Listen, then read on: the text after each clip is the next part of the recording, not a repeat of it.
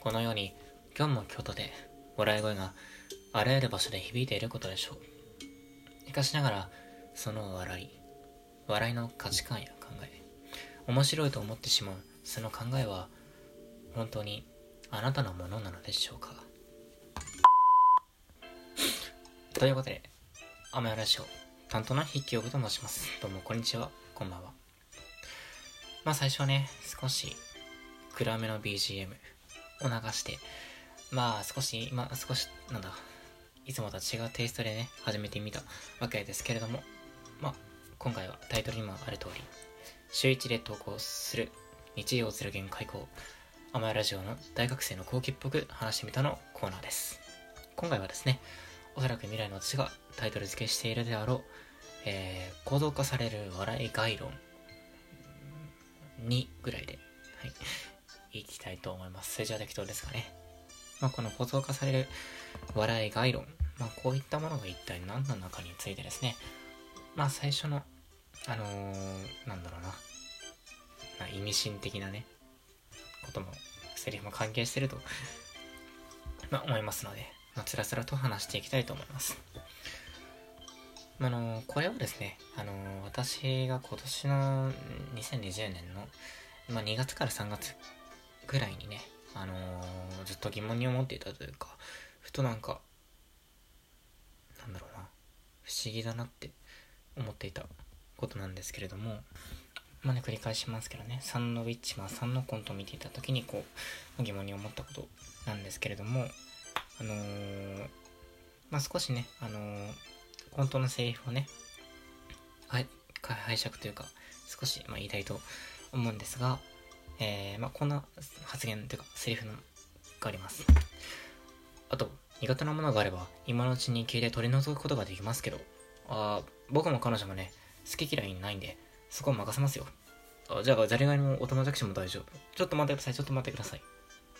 ていうね、こうセリフがあるんですけれども、これ、どうして、ちょっと待ってください、ちょっと待ってくださいって言った時、まあ、こういう発言があったのと、この理由と、そしてこの時にどうしてその笑いが起こったんですかね？笑いが起こってしまったのかについて考えていきたいと思います。この、先ほどね、私が言ったおたまじゃくしとかね、ザリガニの流れの下りのところなんですが、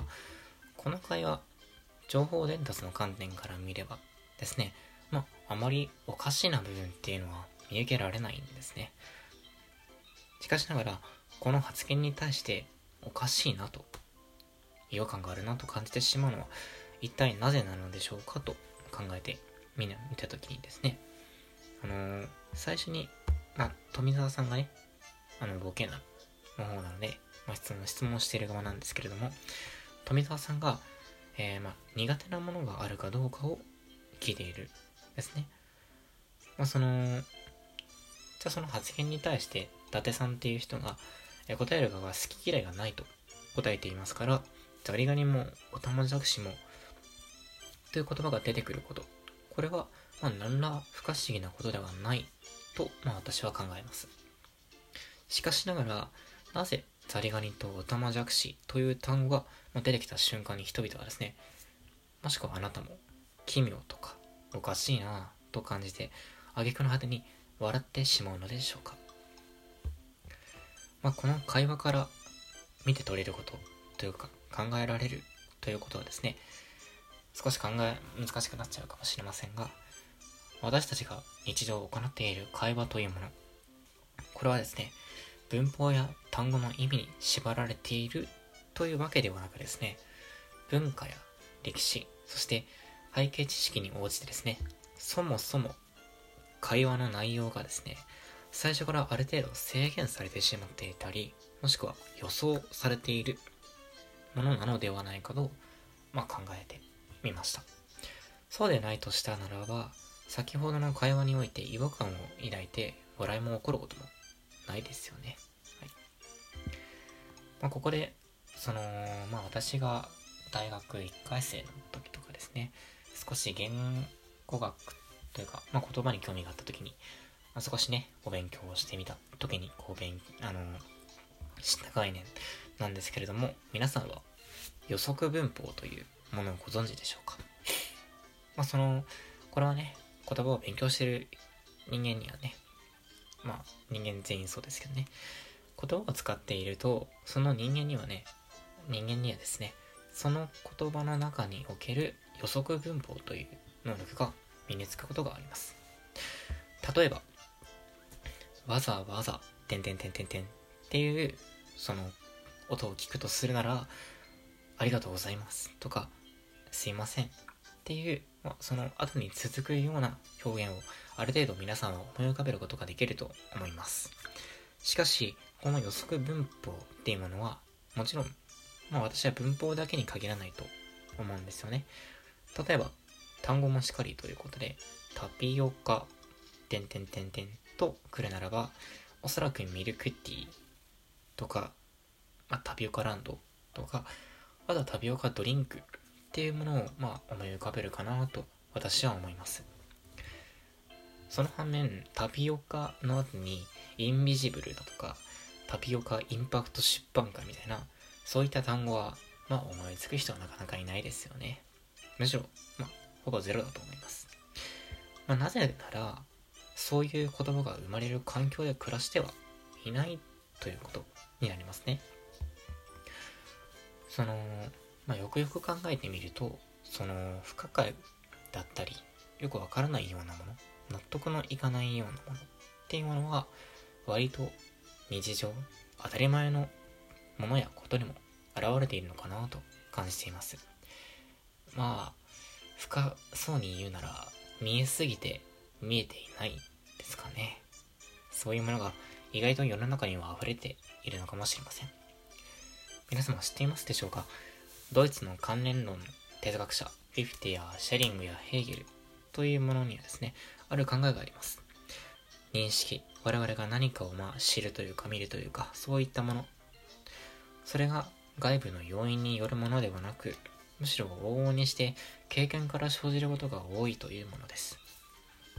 先ほどのサンドウィッチマンのコントの中でのセリフ。ザリガニやオタマジャクシ。まあ、そういったものが、そもそも苦手なもの、どういう、まあ、どうこうという以前にですね、食物、食べ物として認識していないのはですね、ザリガニやオタマジャクシが食べ物ではないからではなく、それが私たちの経験上、たまたま偶然に、えー、食べ物ではなかったということだと思います。まあだから、なんでしょうね。例えば、これは私が聞いた話なんですけれども、中国ではよく犬の肉を食べるそうなんですね。これは一見、まあ私たち日本人からすれば、えー、となるような、まあ、お話かと思いますが、あちらの中国の方からしてみれば、生の魚、特にお寿司とかですね、すごく日本人には馴染みのあるものですけれども、そういった生の魚を食べる習慣こそ、私たちが犬肉、犬の肉にね、違和感を持ってしまうのと同じように、こう、まあ、同じくらいに違和感があるものという風にね、考えられたりします。まあ、ということでですね、えー、っと、少し今回は込み入った内容というか、ちょっと難し内容だったかなと思ってしまったんですですが、少し、あのー、この笑いの、構造化される笑い概論がね、ちょっと内容が難しそうなんで、また来週、聞いてくれる方がいれればですね、少し第2回としてね、今回第1回、で、第2回も来週としてもう1回ちょっと配信してスッキリさせようかなと思います。まあ、ということでですね、今回のアマーラジオの大学生の違う、大学の工芸っぽく話してみたのコーナー、構造化される笑いが色でした。アマラジオ担当は秘境部です。じゃないね、秘境部でした。聞いていただきありがとうございます。それでは、